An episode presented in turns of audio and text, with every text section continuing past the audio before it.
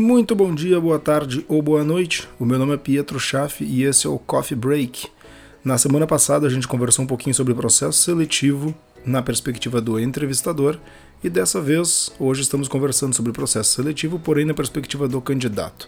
Para todo mundo que é candidato ou que está escutando esse episódio, eu recomendo muito que também escute o último, porque saber o que é importante para o entrevistador ajuda muito na hora da entrevista. Então, sem mais delongas, todos sabemos que o ponto inicial de um processo seletivo é e sempre será o currículo. Né? Seja ele porque o entrevistador vai estar utilizando o currículo para te fazer as perguntas referente ao teu histórico, ou seja, porque foi, foi necessário na hora de fazer a própria aplicação da vaga, seja por LinkedIn, seja por e-mail direto. Mas enfim, no nosso currículo, o que, que é aconselhável? Tá? Uh, existem muitas empresas, as empresas boas pelo menos, que, que muita gente aplica, que recebem muitos e muitos candidatos aplicando para a mesma vaga. É o caso da minha empresa, por exemplo, é o caso de outras empresas que eu já trabalhei. E às vezes para cada vaga tem 200, 400, 600 candidatos. Uh, então, os currículos eles têm que realmente ter um diferencial para chamar a atenção de forma rápida, porque por mais que o perfeito seria ler cada um dos currículos, algumas vezes vai ser uma passada de olho que vai fazer uma diferença. Então, para a gente garantir que essa diferença seja feita, o currículo ele tem que chamar atenção, ele tem que ser bonito. Então, eu não estou recebendo patrocínio, mas eu adoraria estar. Porém, uma das ferramentas que eu mais recomendo é o Canva. Podem entrar no canva.com e o Canva é uma ferramenta que vai te dar todas as possibilidades de templates gratuitos ou pagos para diversas coisas, sejam apresentações de PowerPoint, sejam capas do, de cover do Facebook, do LinkedIn, seja capa do thumbnail do YouTube e seja também modelos de currículo. Então aconselho que vocês peguem um currículo legal, inclusive talvez um currículo com foto, vocês podem colocar uma foto boa de vocês ali e um currículo que seja clean. Não atolem o currículo de informações, se precisar façam um currículo de duas páginas. Muita gente diz, ah, o melhor é que esteja em uma página. Não é exatamente assim. O melhor é que a primeira página contenha informações relevantes. Não quer dizer que o currículo inteiro tenha que ter uma página. Até porque, digamos que seja um profissional com 25 anos de mercado e com cinco cursos e formações diferentes. É muito difícil conseguir comprimir isso de forma uh, que realmente transmita o, o, o, teu conhecimento em apenas uma página. Então, o importante é que a primeira página seja chamativa, o que não quer dizer que a primeira página deva ser a única do currículo, certo? Então, no Canva.com tem vários modelos. O que, que eu pessoalmente indico? A primeira coisa que a pessoa tem que ver sempre tem que ser a informação profissional e sempre da mais recente para a mais antiga. Então, na primeira página tem que ter o histórico profissional de vocês, tem que começar pelo menos o histórico profissional de vocês pelo mais recente, aonde vocês estão agora, a última empresa que estiveram, e aí vão voltando até o primeiro emprego. Se vocês começam pelo primeiro emprego, muitas pessoas que estão olhando ali de forma rápida vão achar que essa é a mais recente, e daí provavelmente o teu primeiro emprego não é o mesmo que tu estás agora, né? E aí pode ser que pareça que não tem experiência suficiente ou que não seja um candidato adequado. Então, Primeira coisa é a informação profissional e depois vem formação, estudo, línguas, uh, algum texto que tu queira adicionar. Aí isso é uma questão pessoal, mas a primeira coisa é sempre a informação profissional no topo. Coloquem uma foto, descrevam o nome de vocês, de onde vocês são. Aí o próprio Canvas já dá vários modelos prontos, vocês podem apenas trabalhar com eles. Segundo ponto muito importante atualmente ajustar o LinkedIn. O LinkedIn, mesmo que vocês não apliquem com o perfil de vocês do LinkedIn, ainda assim podem ter certeza que os entrevistadores, os recrutadores vão olhar o LinkedIn de vocês para ver com quem vocês se conectam, se vocês têm alguma conexão em comum com alguém da empresa, sempre vai ser verificado. Então deixem o LinkedIn de vocês perfeito. Coloquem uma foto boa, coloquem uma foto de capa coerente com a profissão de vocês, com o cargo de vocês, com alguma paixão profissional que vocês tenham Descrevam bem cada uma das experiências, não só coloquem lá o título, ah, analista de sistemas na empresa tal. Descrevam o que, que vocês fazem como analista de sistemas, descrevam o que vocês fizeram em cada um desses cargos, coloquem cada uma das atribuições que vocês tiveram e listem coisas que vocês já ajudaram a fazer acontecer. Quanto mais chamar atenção, melhor. Usem boas imagens de boa qualidade. E uma dica que também é importante é usarem o título de vocês. Muitas pessoas deixam o cargo atual, né? Pietro Schaff, diretor de suporte. Uh, não é errado e não existe como alguma. Eu nunca li alguma ciência, algum artigo muito uh, bem elaborado assim que explique que isso, vá, que isso faça, que isso uh, seja pior ou melhor.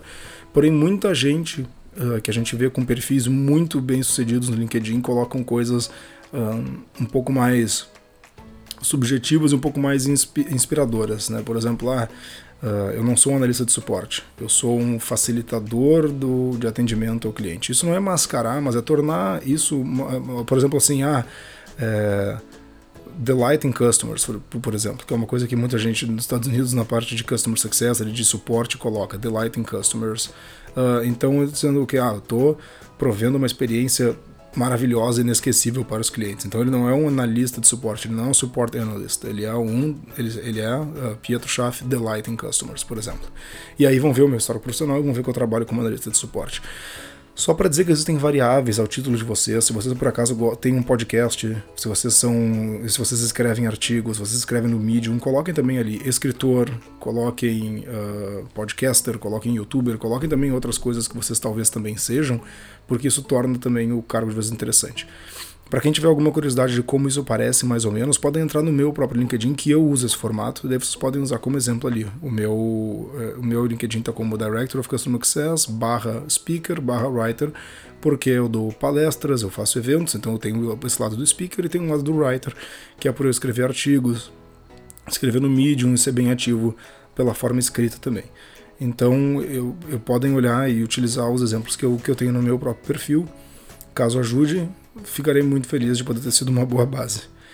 Outra coisa muito importante é pratiquem a entrevista, certo? Então procurem, inclusive, quando vocês forem aplicar para uma determinada vaga, procurem quais são as perguntas mais comuns para aquele cargo, saibam se as respostas de vocês estão suficientes. Se vocês tiverem alguém na área que que trabalhe já com uma área dessa, por exemplo, pratiquem com essa pessoa, uma pessoa que talvez não vá ser um colega de trabalho de vocês, mas seja um contato pessoal, seja um amigo, seja um antigo contato profissional, e peçam essa ajuda e pratiquem a entrevista. Pratiquem juntos para que vocês se sintam confortáveis e vocês preparem as respostas para não serem pegos de surpresa. Porque ao ser pego de surpresa, lembrem que eu falei que o nervosismo para mim não era um problema, né? Realmente não é. Mas às vezes quando a gente é pego de surpresa, esse nervosismo que a surpresa nos causa pode nos fazer enrolar às vezes em cima de uma resposta que a gente realmente sabe. Mas daí como a gente enrolou, a gente não conseguiu passar o que a gente realmente queria ter passado. E a impressão que fica é de desconhecimento, que nem sempre é o caso. Então pratique a entrevista e seja confiante nas respostas. A confiança nas respostas é fundamental. Se vocês acreditam que a forma certa de fazer é aquela, utilizem essa resposta, porque novamente nem todas as empresas vão ser perfeitas para vocês e nem vocês serão perfeitos para todas as empresas. Então, se a forma que tu realmente acredita de fazer alguma coisa foi uma coisa, foi uma resposta ruim, foi uma resposta inadequada para aquela empresa, é uma boa coisa que vocês não consigam esse emprego. É uma excelente coisa, porque afinal vocês vão estar deixando de fazer parte de uma empresa que não faz sentido para vocês, que não tem os mesmos valores que vocês, que não pensa da mesma forma operacionalmente que vocês. Então, vai ser uma excelente oportunidade de vocês evitarem uma, um trabalho que talvez não seja bom, que talvez não vá ser prazeroso, que talvez não traga bons frutos. Então sejam confiantes nas respostas e falem o que vocês realmente pensam, porque quando for uma empresa que discordar, vocês não vão conseguir um emprego. Mas quando for uma empresa que concordar, vocês vão estar muito à frente dos outros candidatos, por terem sido sinceros e por terem realmente é, feito sentido com, com a forma da empresa trabalhar. Uma coisa fundamental durante o processo seletivo é fazer perguntas ao entrevistador. Aqui no Brasil, eu não cheguei a fazer muitas entrevistas na minha outra empresa, não, o meu cargo não era um cargo que, que participava muito como entrevistador, por exemplo, mas das poucas entrevistas que eu participei ali, entre 10 e 20, eu não me lembro quantas foram, mas foram pouquíssimas entrevistas e eu lembro que na grande maioria, quase 90% dos casos, não se fazem perguntas. E já perguntei para muita gente aqui no Brasil muita gente confirma: nossa, eu não faço pergunta para o entrevistador porque aqui nós temos essa impressão no Brasil de que a pessoa, né, o, o, empregado está nos fazendo um grande favor de nos contratar. E na verdade não é isso, é uma via de duas mãos. O, o, o empregado precisa vai nos dar um emprego em troca de um salário justo pela nossa profissão e nós vamos oferecer nossa mão de obra, nossa mão de trabalho e, e ela é tão qualificada que merece ser paga e ser respeitada, certo? Então é uma via de duas mãos e e tem que haver essa, essa confiança a ponto de poder questionar e poder perguntar algumas coisas, realmente para vocês saberem mais sobre a empresa. Eu atualmente vejo como um sinal negativo se uma pessoa não me faz perguntas ou me faz uma pergunta muito uma pergunta muito rasa, muito simples, porque para mim, a partir de agora, depois da minha experiência um pouquinho mais longa como entrevistador, para mim demonstra desinteresse. Então, não tenham esse medo de fazer perguntas porque não vai ficar mal, não vai parecer que vocês são arrogantes, que vocês estão questionando o formato da empresa, que vocês estão questionando isso ou aquilo. De forma alguma, façam perguntas para mostrar o interesse de vocês. Façam perguntas que você, de coisas que vocês realmente queiram saber. Como é que é o dia a dia do trabalho? Uma pergunta que é muito boa é para você o que, que é um candidato perfeito para essa vaga. Então, por exemplo, estamos entrevistando para um analista de vendas, né? Então pergunta para o teu entrevistador, para ti, o que, que é um analista de vendas perfeito? O que, que tu espera de uma pessoa que vai entrar aqui e vai atender todos os teus requisitos? Quais são esses requisitos? Façam essa pergunta porque, um, vai, vai mostrar muito interesse para o entrevistador e vocês vão realmente saber a resposta, que é o ponto principal. Vocês vão saber para o entrevistador o que, que é, o que, que são as qualidades que ele realmente espera. E caso essa vaga não funcione, vocês já sabem exatamente como se preparar para a próxima. Então façam perguntas, isso não é visto como de forma ruim, de forma alguma. Realmente essa troca ela é necessária. Uma coisa muito importante é enviar um e-mail de agradecimento depois. Isso é uma prática que se faz bastante também fora do Brasil. Eu não vi muito aqui. Uh, posso estar errado nesse ponto, eu realmente não acompanhei essa parte do processo seletivo, então pode ser que muitas pessoas tenham essa prática mas envie um e-mail de agradecimento. Ah, pessoa tal, muito obrigado pelo teu tempo, muito obrigado pelas respostas que tu me deu, espero que eu seja uma, um bom candidato para tua empresa, tenha uma ótima semana. Mas um e-mail de agradecimento. Isso vai mostrar um engajamento, isso vai mostrar, nossa, essa pessoa realmente fez que ela tirou um ela não veio aqui só fazer entrevista, ela veio realmente causar um impacto, ela veio criar uma imagem. Então, enviar um e-mail de agradecimento ou uma coisa que os americanos também fazem bastante, que é a cover letter. Né? Cover letter, na verdade, é uma, uma prática que eles têm de quando aplicam para um emprego, não enviam só o currículo, mas enviam também uma pequena cartinha de uma página explicando por que, que eles seriam um, um bom, um bom encaixe para essa empresa, um bom encaixe para esse cargo, por que, que a empresa deveria considerar eles. Isso é chamado de cover letter, tem vários modelos no Google. Então vocês podem simplesmente procurar no Google Cover Letter Examples, daí vão ter vários exemplos ali, mais formais, menos formais, super informais. Todos os exemplos vão estar lá disponíveis. Então eu aconselho também, porque inclusive se não é uma prática que, se, que, se, que acontece aqui no Brasil, vai ser um diferencial muito legal para vocês. Imagina só uma pessoa que está recebendo 300 currículos e desses 300, apenas um deles chegou o currículo e também chegou uma cover letter dizendo: Olha, meu nome é tal, estou muito interessado na empresa de vocês por causa disso, por causa de A, B e C. A minha experiência é A e B e eu tenho muito, eu acho que eu posso contribuir por causa de X e Z. Então, assim, olhem o impacto, olha a diferença que isso causa já no começo, já na largada do processo seletivo. Então é uma prática que eu gosto muito, eu acho muito interessante as cover letters que eu recebo de vários, de vários candidatos e depois futuros funcionários. Então aconselho também que vocês façam isso.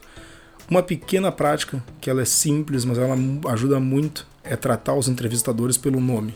E isso é uma tática já antiga, vocês provavelmente já ouviram, mas se vocês estão sempre tratando o entrevistador pelo nome, ele vai começar a se forçar também, ele ou ela vai começar a se forçar também a tratar vocês pelo nome. Porque fica muito chato vocês estarem dizendo, ah, Pietro, é, eu tenho interesse na vaga, ah, Pietro, meu histórico é esse, e eu dizendo, putz, mas como é que é o nome dessa pessoa? Né? Então não, vocês não vão ser mais um candidato. Cada vez que vocês chamam o entrevistador pelo nome, o entrevistador também, putz, eu tenho que dar um toque mais pessoal, assim, qual é o nome dessa pessoa? E o nome fica preso na cabeça.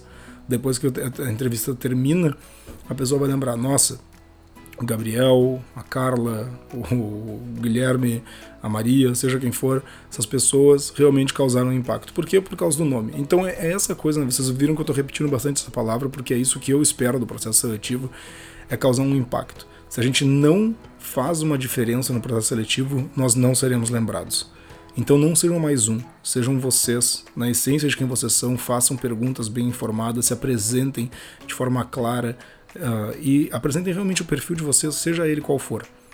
Porque uma pessoa genuína é uma pessoa que realmente vai causar uma, uma, uma lembrança, ela vai causar uma memória. E o entrevistador ele não vai candidatar, ele não vai entrevistar a pessoa com o melhor currículo. Ele não vai contratar, desculpa, a pessoa com o melhor currículo. Ele vai contratar a pessoa que tem um currículo muito bom e que tenha deixado ele motivado para trabalhar com essa pessoa. Só quem já fez entrevista sabe a vontade que a gente tem de contratar alguém quando a gente termina uma entrevista e fala: Meu Deus, eu preciso muito contratar essa pessoa. Eu quero muito ser colega de trabalho dele, eu preciso muito dessa pessoa na minha equipe. E às vezes não é só por causa do currículo. Às vezes é pela personalidade, é pelo impacto, é pela pessoa. Então, isso é fundamental. Mantenham essa palavra na, cabeça de vocês. Impacto. Esse é o objetivo final da entrevista, é o que vocês têm que causar no entrevistador. E, obviamente, estudem sempre muito a empresa e apliquem apenas se fizer sentido para vocês. Apliquem para as empresas que realmente façam sentido com os valores de vocês, com o que vocês acreditam, com o que vocês defendem. Não apliquem para qualquer empresa só para trocar de cargo. Isso é um tiro no pé, isso vai deixar vocês insatisfeitos a curto prazo e a longo prazo, então, boa parte das vezes nem vai durar. E quando durar, vai tornar vocês muito infelizes, pode causar doenças como depressão, como ansiedade. E a gente quer que o ambiente de trabalho seja um facilitador para o nosso crescimento. É isso que o ambiente de trabalho é. Ele não está lá para nos trazer estresse e preocupação, tornar a nossa vida pior. Pelo contrário, a gente tem que contribuir e a empresa tem que contribuir com a gente. Então, esse episódio ele foi super curto comparado aos outros, são dicas bem rápidas e bem objetivas. Obviamente poderemos tocar no assunto de novo, inclusive já está engatilhada uma próxima, um próximo episódio com uma pessoa que trabalha e já trabalhou como, com recrutamento, então vai poder nos dar dicas ainda melhores a respeito desse processo, mas são algumas das dicas que eu gosto muito de observar nos, nos, candidatos e eu acho que se vocês utilizarem elas, eu acho que já é um excelente ponto de partida. Claramente tem muito mais coisa que a gente pode falar sobre esse tema, mas como eu disse, teremos outros episódios e teremos inclusive episódios com convidados com muito mais experiência do que eu para vir aqui também dar um, uma luz e dar dicas ainda melhores e mais impactantes para todos. Mas por hoje é isso. Muito obrigado a todos os ouvintes. Até a semana que vem. Novamente, escutem os episódios anteriores, o conteúdo está ficando cada vez mais legal. Estou gostando muito do apoio de vocês. E é isso. Espero ver vocês não só no próximo, como nos próximos. E é isso aí, até mais. Valeu, tchau, tchau.